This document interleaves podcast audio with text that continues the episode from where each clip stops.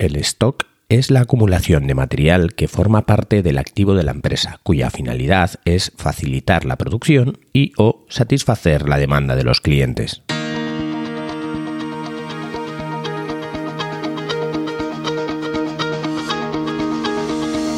Hola, estás escuchando Proyecta, un podcast de Emilcar FM sobre dirección y gestión de proyectos, metodologías ágiles, lean, productividad y mucho más. Yo soy Abel Yécora y os voy a contar todo lo que tiene que ver con este mundo.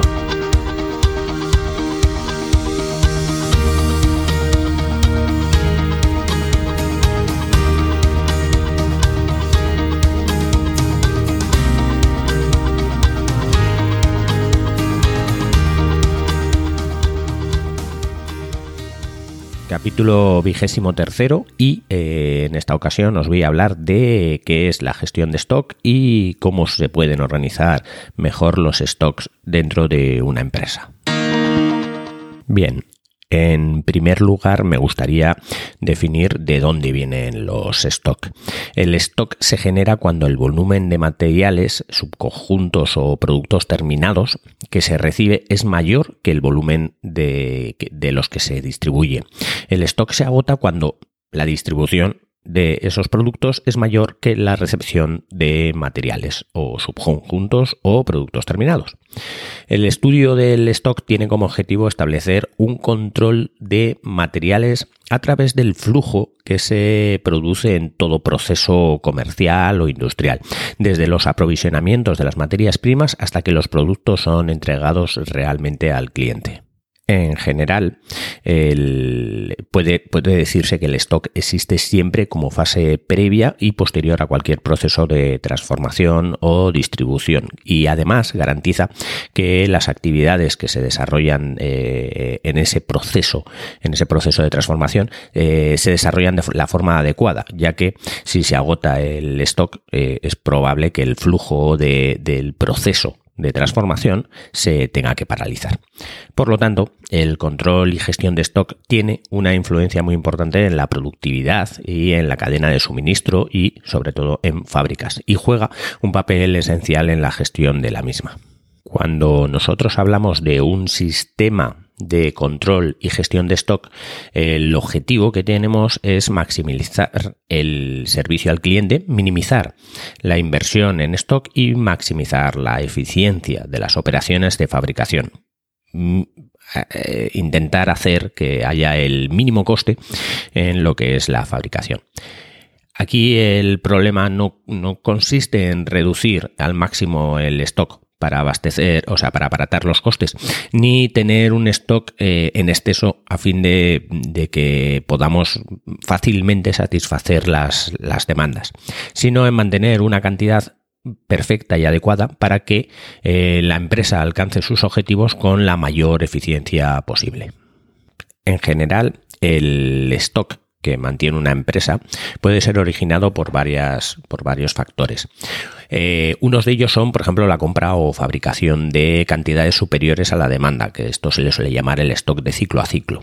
También las medidas de protección que suele tomar la empresa frente a la incertidumbre o el no saber lo que, lo que va a tener que, vender o entregar, que eso se le suele llamar stock de seguridad. Tenemos un stock para eh, poder cumplir con lo que, nos, lo que no sabemos que nos van a pedir los clientes. También los aumentos de venta en una, eh, de forma sistemática que ocurren en determinadas épocas del año o las disminuciones planificadas a nivel de producción como consecuencia de vacaciones o cosas así, eh, también se, nos generan unos stock y se suelen llamar stock estacionales. Eh, algunas tiendas de ropa pueden, pueden hacer stock en, temporadas nuevas de, venta porque saben que van a venir gente a comprar y sin embargo eh, empresas de muebles pues no suelen comprar mucha madera antes de verano porque saben que en agosto pues no cierran todas las tiendas de venta. Por otro lado, los aumentos de ventas ocasionados por las campañas de promoción realizadas por, por, los departamentos eh, comerciales, pues también generan stock que se llaman los stock promocionales. Y las medidas de protección contra aumentos de precio, periodos de escasez o dificultades o limitaciones para la, la importación se llama el stock especulativo, que es básicamente eso, el coger y eh, como, como hay algo que va a cambiar y sabemos que va a cambiar, pues eh, aumentamos el stock de los productos que tenemos. Como hemos abierto el capítulo, el stock es la acumulación de material que forma parte del activo de la empresa, o sea que ya lo hemos comprado, para eh, cuya finalidad es facilitar la, la, producción y o satisfacer la demanda de los clientes. El control de stock va a ser el conjunto de técnicas o procedimientos que utiliza nuestra organización para conocer eh, en cada momento eh, qué cantidad de, de, de activos en stock tiene la, la, empresa. Y la gestión de stock es el conjunto de decisiones que tiene eh, como misión obtener los mejores resultados en el manejo de stock. Entonces, la diferencia entre control de stock y gestión de stock es que el control son las técnicas para saber qué es lo que tenemos y la gestión son eh, un conjunto de decisiones que tomamos para eh, mejorar esos stock y que estén según lo que necesitamos en, la empresa. En realidad, la gestión de stock se trata de tomar unas decisiones consistentes fundamentalmente en hacer cuándo y con cuánta cantidad eh, tenemos que pedir un reposicionamiento de un artículo. Las actividades que, que, llevan el control de stock aparcan un amplio conjunto de tareas encaminadas siempre, como hemos dicho antes, a conocer en todo momento las unidades de cada producto que se hallan físicamente en nuestra empresa. Por eso eh, se distinguen en varios tipos de stock. Está el stock físico o en mano, que es eh, pues el stock que tenemos de, de productos, el stock en tránsito, que es aquel que eh, va a ser un stock que se está moviendo dentro de la empresa de, cosas que o bien van a ir a una, a una máquina para transformarse o bien están saliendo de una máquina. Luego está el stock reservado, que es un stock que guardamos por si acaso para todo lo que tenemos que, que podamos hacer. Y eh, el stock disponible en sí es, el, es la suma de todos, es la suma del, del stock físico, del stock en tránsito y del stock reservado. A nadie se le escapa que para conseguir esto es necesario llevar un registro a nivel de existencias y actualizar dicho registro cada vez que se produzca o bien una entrada o una salida de mercancías en el almacén, un pedido a un proveedor o a una fábrica y una reserva de mercancía que podamos hacer eh, para un pedido de, un cliente. Todas estas tareas eh, está claro que han sido bastante facilitadas, digamos, de alguna manera por el desarrollo de nuevos sistemas informáticos eh, los, softwares para gestión de almacén, los lectores de códigos de barras que permiten eh, saber los stocks que tenemos de una manera muy rápida y también eh, por la mejora de la calidad y la rapidez de las comunicaciones que tenemos. Ahora podemos incluso ver dónde está nuestro producto, cuánto va en qué momento va a llegar aquello que hemos comprado o en qué momento va a llegar al cliente aquellos que hemos vendido para controlar el stock, lo lógico y lo más obvio es controlarlo en sí por el número de unidades. Nosotros lo que hacemos es contar el número de unidades del de, producto que tenemos en stock. De esa manera ya tenemos un, un, un número de unidades que podemos controlar, digamos que podemos medir. Pero a efectos de control financiero y de evaluación de stock eh, aparecen otras medidas. Por ejemplo, el valor monetario almacenado para los artículos de compra y la conversión eh, puede ser calculable como unidades de artículo por precio podemos decir que tenemos en stock eh, pues 5 millones o, o 200 mil o, o, 30 en euros, ¿vale? Lo que hacemos es multiplicar las unidades por el precio de cada unidad y sabemos lo que tenemos. Para los artículos en fabricación hay que sustituir el precio hay que sustituir el precio por el coste. Digamos, eh, tenemos que eh, calcular el coste de las de, la, de, lo, que nos ha costado las materias primas para saber cuánto tenemos en, en stock de, de esas unidades de, de fabricación. En realidad, el valor monetario por sí mismo no da una idea de lo que supone tener eh, en stock el, eh, el, stock del conjunto de la empresa, ni sirve para realizar comparaciones. Y por eso se utilizan otras medidas para, eh, digamos, lo que es el control financiero de, y la evaluación de stock. Las medidas pueden ser, por ejemplo, la cobertura en días. En artículos de un consumo estable o más o menos continuo, eh, se utilizan unidades de tiempo para hacer eh, referencia a los niveles de stock. Para ello basta con eh, dividir el número de artículos en stock, las unidades que tenemos de cualquier artículo, por la tasa de consumo de ese artículo, el número de unidades de, digamos, de, venta al día. Con lo que la cobertura de X días indica que con el stock de almacenamiento que tenemos se podría servir un consumo normal durante X días. Es decir, tenemos un stock de 30 días. Eso quiere decir que tenemos productos en el almacén como para cubrir las ventas de 30 días. Para valoraciones globales se puede determinar mediante el cociente entre el stock valorado a coste y las ventas diarias eh, valoradas a coste. Quiere decir que tenemos un stock para 30 días porque tenemos en, en stock, digamos, 100.000 eh, euros y, y eh, cada día pues vendemos la división entre una y otra. También hay otra medida económica en este caso, que es la rotación de stock. Y se trata de una medida adimensional resultante del cociente de dividir las ventas entre el stock eh, valorado a coste. O sea, dividir todas las ventas, vendemos por 100.000 eh, dividido entre el stock que tenemos a coste, que es, por ejemplo, 50.000. Ahí sale un, un cociente de rotación de stock, de cuánto nos cuesta el rotar el stock. Como resumen, hay que decir que si disminuimos el nivel de stock, disminuimos el valor monetario almacenado, aumentamos la rotación de nuestro stock y disminuye la cobertura de días de stock. Todo esto lo que hace es beneficiar a nuestra empresa. Pensemos, si disminuimos el valor monetario almacenado, quiere decir que tenemos menos dinero almacenado. Luego tendremos más dinero corriente.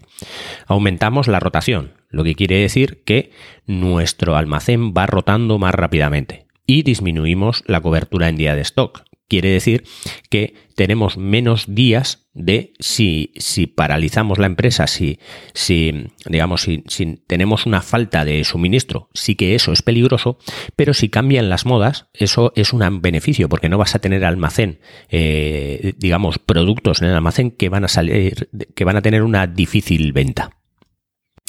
La eh, gestión de stock la es, como hemos dicho antes, la actividad de, que se ocupa de determinar los niveles de stock necesarios para alcanzar los objetivos eh, que quiere que queremos para dar un servicio al cliente o para, para poder fabricar, teniendo en cuenta los costes que ello origina en las eh, actividades de la cadena de suministro.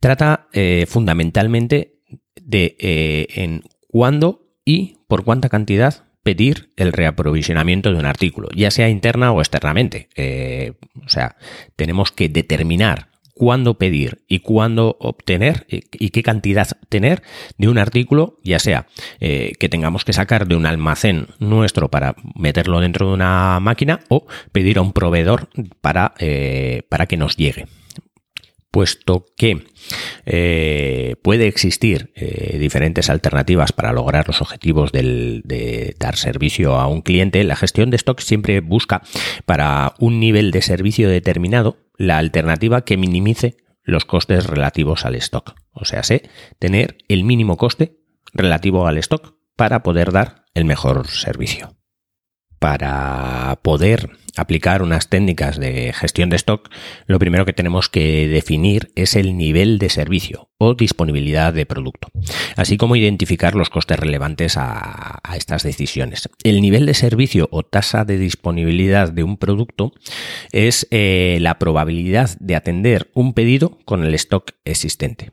Eh, es decir, es la probabilidad que tenemos de, eh, de cumplir con lo que con lo que nos está pidiendo con el stock que tenemos. Esto se calcula siempre entre 0 y 1, como todas las probabilidades, y eh, este nivel de servicio va a ser una fórmula en la que lo que vamos a hacer es eh, dividir el número anual eh, esperado de unidades en rotura de stock, o sea, el número anual de unidades que vamos a tener dividido entre la demanda total anual que solemos tener.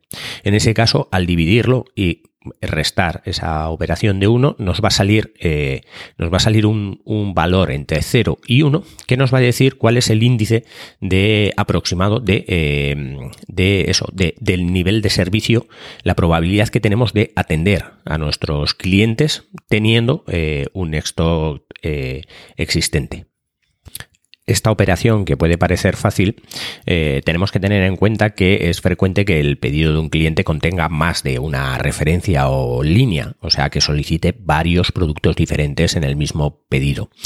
Por ello, eh, suele ser más útil conocer la probabilidad de servir un pedido completo que eh, el nivel de servicio para cada uno de los artículos individualmente. Por ejemplo, si en un pedido eh, nos solicitan cuántos, eh, cuatro productos diferentes y cada uno de ellos tiene un nivel de servicio de 0,9, pues más o menos un 90%, un 10% de cada demanda, no vamos a poder atender eh, por encontrarse en rotura de stock.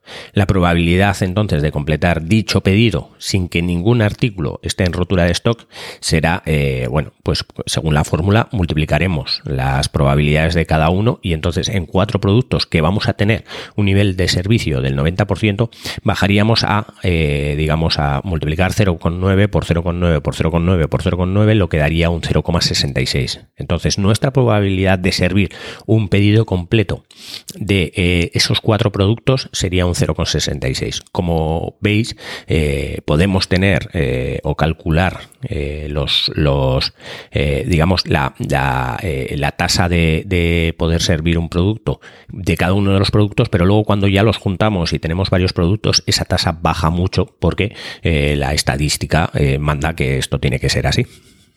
Este cálculo es teniendo en cuenta un pedido, pero eh, como los pedidos de los distintos clientes no siempre eh, son iguales, entonces conviene expresar eh, el nivel de servicio como una tasa media ponderada de cumplimiento que se llama el TMPC de los pedidos. Para calcular es necesario determinar, por ejemplo, empleando datos históricos de todos los pedidos que hemos tenido, cuáles son los más habituales que recibe la empresa. Cada tipo eh, agrupa un conjunto diferente de productos y eh, la frecuencia con la que se presentan. O sea, lo que tenemos que tener para poder calcular esta tasa es un histórico de pedidos y calcularlo sobre ese histórico de pedidos. A continuación hay que multiplicar, como hemos dicho, la frecuencia de la tasa de cumplimiento del pedido eh, correspondiente y sumar los valores obtenidos para todos los pedidos. Lo que hacemos al final es eh, calcular con el histórico y con, eh, y con la estadística de cuántos pedidos nos hacen. Eh, a partir de ahí calcular con la tasa de cumplimiento de cada uno de los productos de lo que nos suelen pedir, calculamos lo que digamos una, lo que se llama la tasa media ponderada de cumplimiento. Imaginémonos que tenemos una empresa donde tenemos tres productos y cada producto tiene un nivel de servicio, pues uno de 0,95, uno de 0,90 y otro de 0,80. Analizamos las estadísticas y vemos que el producto A eh, tiene una frecuencia de aparición de un 0,1, el producto B un 0,1, el producto C un 0,2. Eh, la aparición de eh, pedidos de A y B es un 0,2, de A y C es un 0,1, de B y C es un 0,1 y de A, B, A, B y C, o sea, de que aparezcan los tres productos es un 0,2. Lo que tendríamos que hacer es básicamente multiplicar la frecuencia de aparición por la tasa de cumplimiento que tenemos de cada uno de los productos en ese pedido. Y eh, si tenemos dos productos, pues multiplicar la tasa de cada uno por eh, la frecuencia de aparición de, de, de ese, de ese de, ese conjunto de pedido de dos productos, al igual que el de tres. Entonces, al final lo que hacemos es sumamos todas las probabilidades y eh, de ahí podríamos sacar lo que sería la, finalmente la tasa media ponderada de cumplimiento. Al final, eh, cuando nos enfrentamos a los problemas de stock, eh, se puede decir que la dirección de, la cadena de suministro tiene que abordar, digamos, dos misiones. La primera es eliminar el stock y la segunda es eh, procurar que los costes en, eh, en que se en que en los costes en los que está involucrada la organización para el mantenimiento de los stocks sean los mínimos. Para eliminar el stock, pues bueno, se trata de tomar unas decisiones de diseño de la cadena de suministro eh, y pueden depender fundamentalmente de la fuerza que tenga la empresa para negociar con, los proveedores, pues el que me pases productos mm, en packs más pequeños y también del sistema de planificación y organización de la fabricación de esos productos, ya que si lo planificamos bien podemos hacer que entre máquina y máquina eh, los stocks sean más, más pequeños. También por último eh, del sistema de distribución, si podemos eh, tener un sistema de distribución mucho más rápido, probablemente tendremos que estocar mucho menos.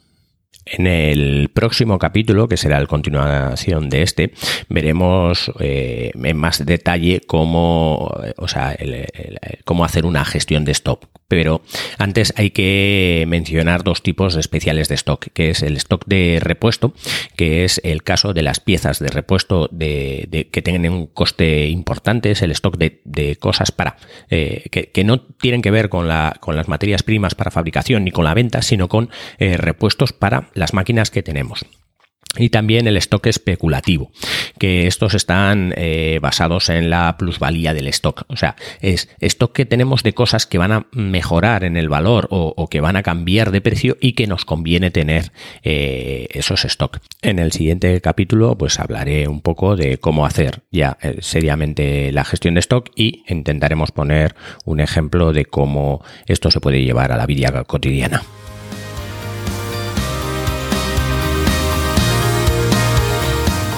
Y hasta aquí el capítulo de hoy. Muchas gracias por escucharme. Tenéis todos los medios de contacto y la información y los enlaces del capítulo en emilcar.fm barra proyecta, donde espero vuestros comentarios. Hasta el próximo capítulo y no os olvidéis de que lo bien planificado bien sale.